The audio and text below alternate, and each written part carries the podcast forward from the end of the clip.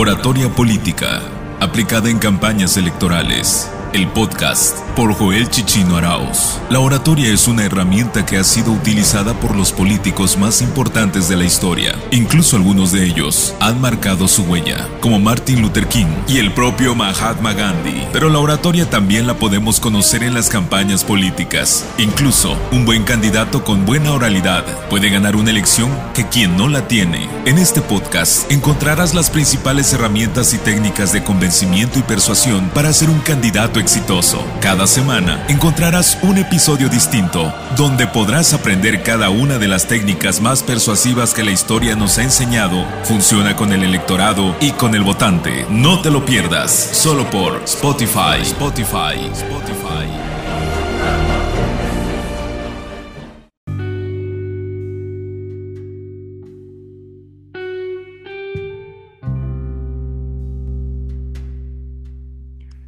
Hola, ¿cómo están?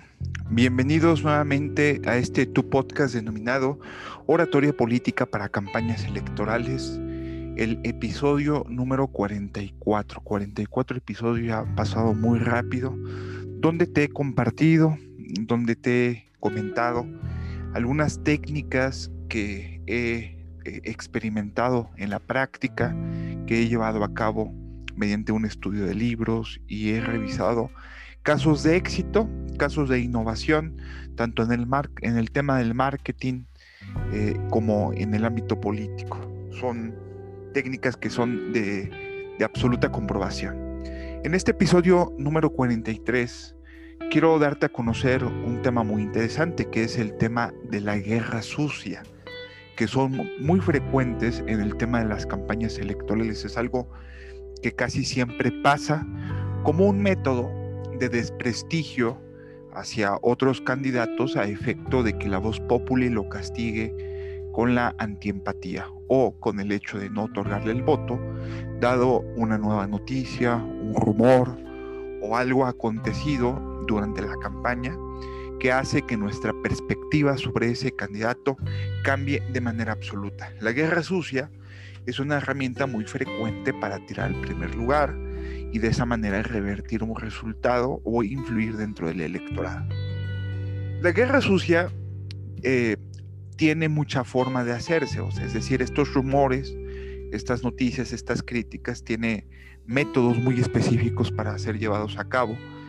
Eh, lo más clásico antes de las redes sociales era mediante las famosas, los, los panfletos que los, los contrincantes tiraban en las calles, el rumor que se hacía de boca a boca, que se hacía incluso chismes, se hacían comentarios para que se pasara entre los amigos, entre las pláticas de café, las pláticas de cervezas. Y hoy en día ya existen las face, news, que son las noticias falsas en Facebook, o perfiles falsos que se hacen en redes sociales para difundir alguna noticia, algún comentario o llevar a cabo lo que es, por ejemplo, un meme eh, o algo por el estilo, para de esa manera influir dentro del electorado.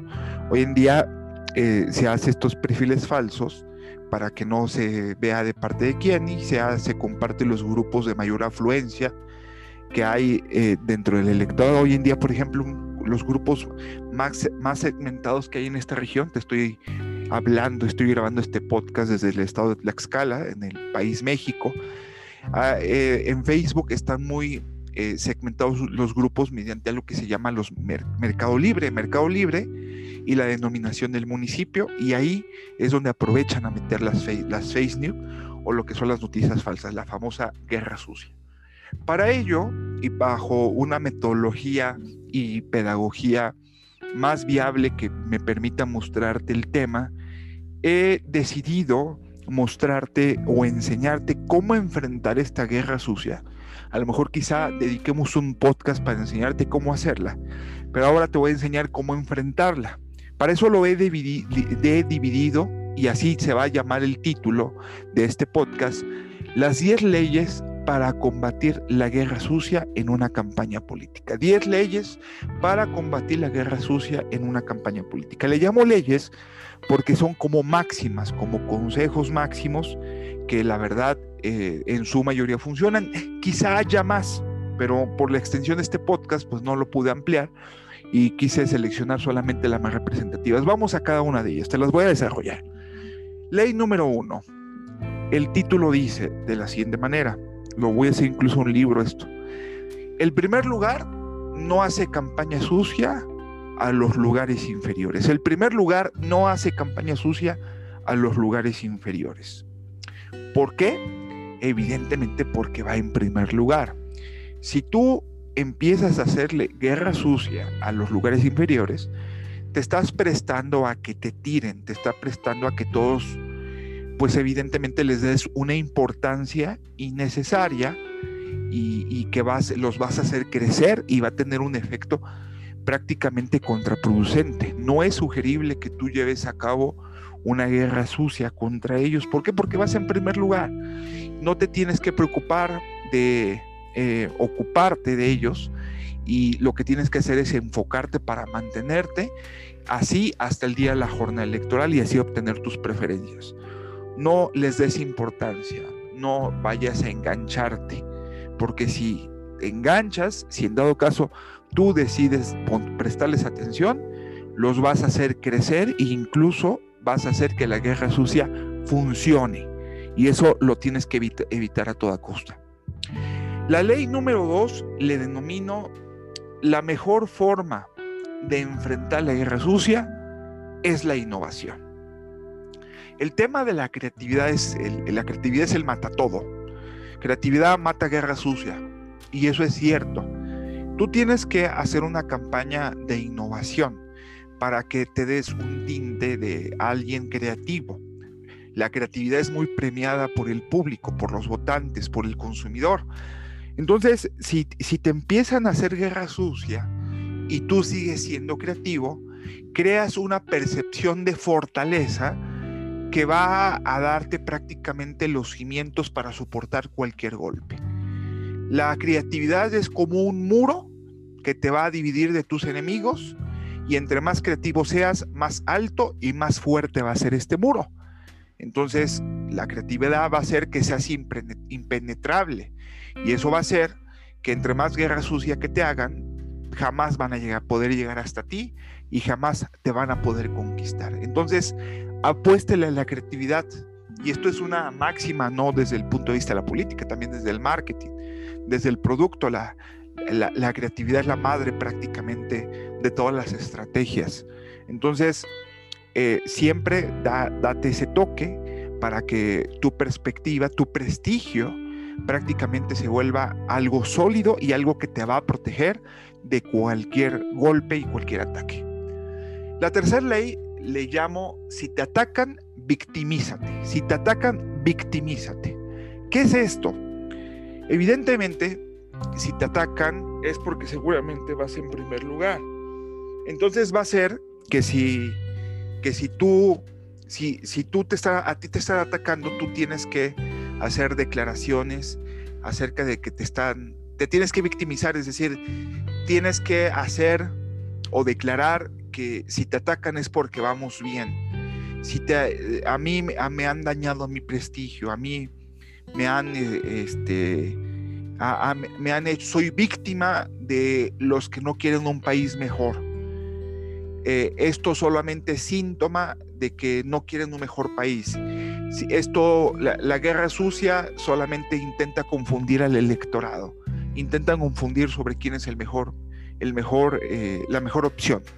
La victimización es una buena forma de hacer que los que están haciendo la guerra sucia se vean como los malos de la película. Recuerda que siempre existe dualidad en todas las materias. Entonces, tienes que, mediante la victimización, prácticamente estás asumiendo el papel del bueno y los que te hacen guerra sucia te están asumiendo el papel del malo y todos quieren que gane el, bueno. Entonces, al posicionarte en, ese papel, pues prácticamente creas una percepción de maldad y todos rechazan la maldad y llamas a combatir esa misma maldad. Con, obviamente con el voto, que es como una forma de castigarlos. El cuarto, la cuarta ley le denomino califica el tipo de ataque, no te enganches. Recuerda que la guerra sucia eh, siempre te van a buscar lo peor de ti, el peor, de los perfiles, incluso te van a, inventar. Hay cosas que valen la pena y hay cosas que no valen la pena eh, contrarrestar. Eh, por mucho que a lo mejor algo te moleste, no no te lo tienes que tomar personal, lo tienes que tomar primero desde el punto de vista emocional como algo natural de las campañas políticas. Ahora, tienes que calificarlo. ¿A qué me refiero con calificarlo? Determinar el efecto del golpe o determinar eh, qué tanto te va a causar perjuicio. Hay cosas que solamente se van a escuchar como chismes, hay cosas que eh, guerra sucia que no va a tener ningún efecto en el electorado, se va a perder, la gente lo va a olvidar rápidamente porque el público tiene poca memoria y hay que ver, hay que valorar la viabilidad de atacarlo de manera inmediata. Si tú determinas no atacarlo, pues evidentemente es porque llegaste a la conclusión que la guerra sucia no tiene una verdadera repercusión sobre tu prestigio y sobre tu electorado. Entonces lo que tienes que hacer a lo mejor es nada.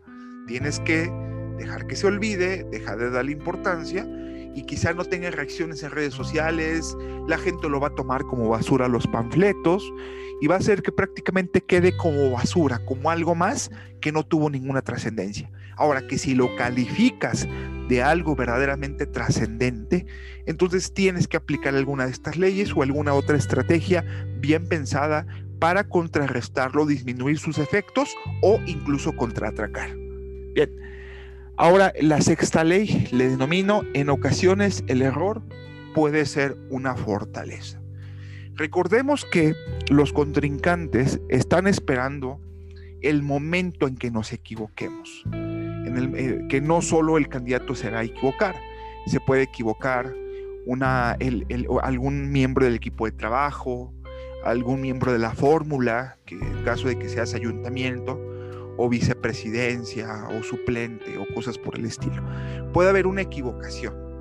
Entonces, muchas ocasiones estamos acostumbrados a negar, a, negarlo, disminuir sus efectos o simplemente eh, a una forma eh, diferente a la de aceptar el error.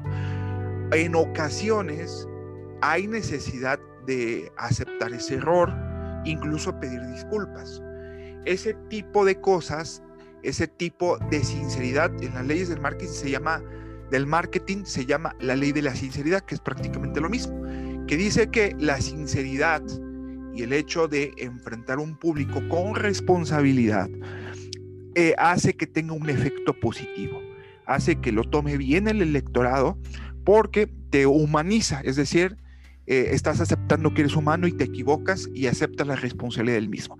Entonces, un error se puede convertir en una perspectiva positiva hacia tu proyecto y evidentemente hacia ti como candidato. Por lo tanto, es una forma inteligente de darle de la vuelta.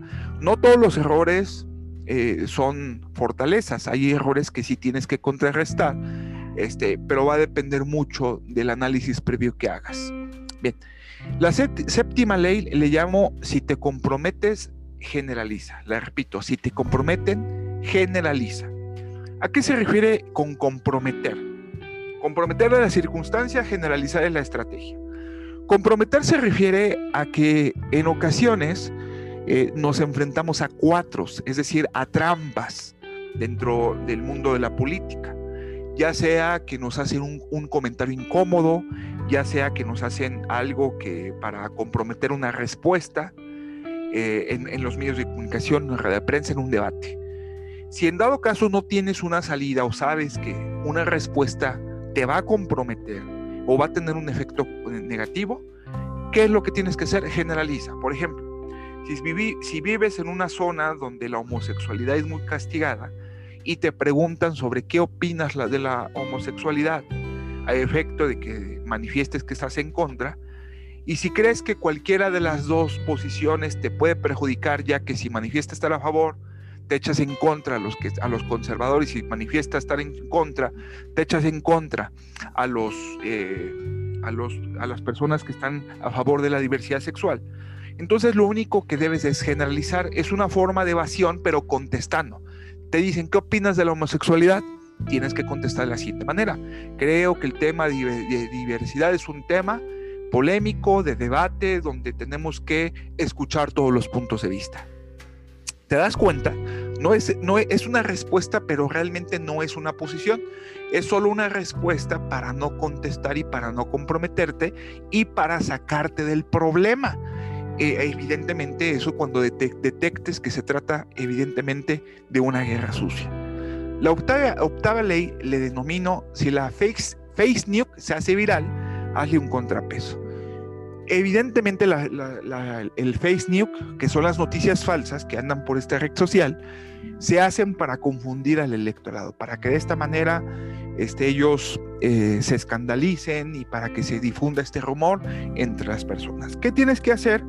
Hacerle contrapeso me refiero es a crear una publicación que lo desmienta. Generalmente los medios de comunicación crean, eh, colocan la misma página, una captura de la misma publicación, pero le pones como un sello grandote que dice falso con letras rojas y lo pones a difundir a efecto de desmentir entre los simpatizantes eso. Esa, de esa manera le vas a hacer un contrapeso a su propia viralidad para que haga un contraste de, y se califique inmediatamente eso como Facebook y el propio algoritmo lo empieza a castigar porque ya está diseñado para eso el algoritmo, para castigar todas las noticias falsas. La novena ley le denomino ante los demás, siempre aminora los efectos de la guerra sucia en tu contra. Evidentemente, la, la guerra sucia espera que tú manifiestes una, una, eh, algo humano, una reacción, una emoción humana ante los medios de comunicación de molestia, de ira, de tristeza, de desesperación, evidentemente lo que tienes que proyectar en tu discurso cuando tengas que declarar al respecto, aminorarlo. Siempre, eh, nunca darle, proyectar que eso tiene fuerza. Siempre tienes que demostrar mediante la confianza que tú eres más fuerte que cualquier cosa que te pueden hacer. Si tú lo aminoras, evidentemente vas a crear confianza entre tus seguidores y de esa manera la guerra sucia va a tener un efecto mucho menor que si tú proyectaras lo contrario.